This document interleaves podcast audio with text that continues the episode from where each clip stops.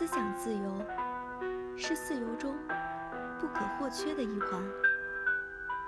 莎士比亚曾言：“思想就是自由。”高尔基也说：“思想自由是一个人所能得到的唯一的、最珍贵的自由。”正因如此，陈寅恪才会始终不懈地宣讲：“思想而不自由，勿宁死耳。”思想自由对于个人而言，是促成人格完整的必经之路，是领悟人生真理的康庄大道。上世纪五十年代。老舍不禁思想禁锢，跳河明志。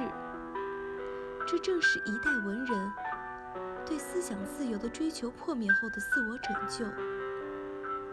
对于国家而言，思想自由是否也关系着国家的发展水平？若是经济发达，军力强盛，国民思想却封闭自恃。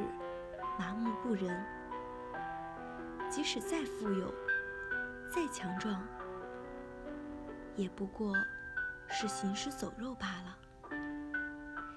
便如鲁迅所言：“没有觉醒的国家和民族，受之巨兵，岂能胜任？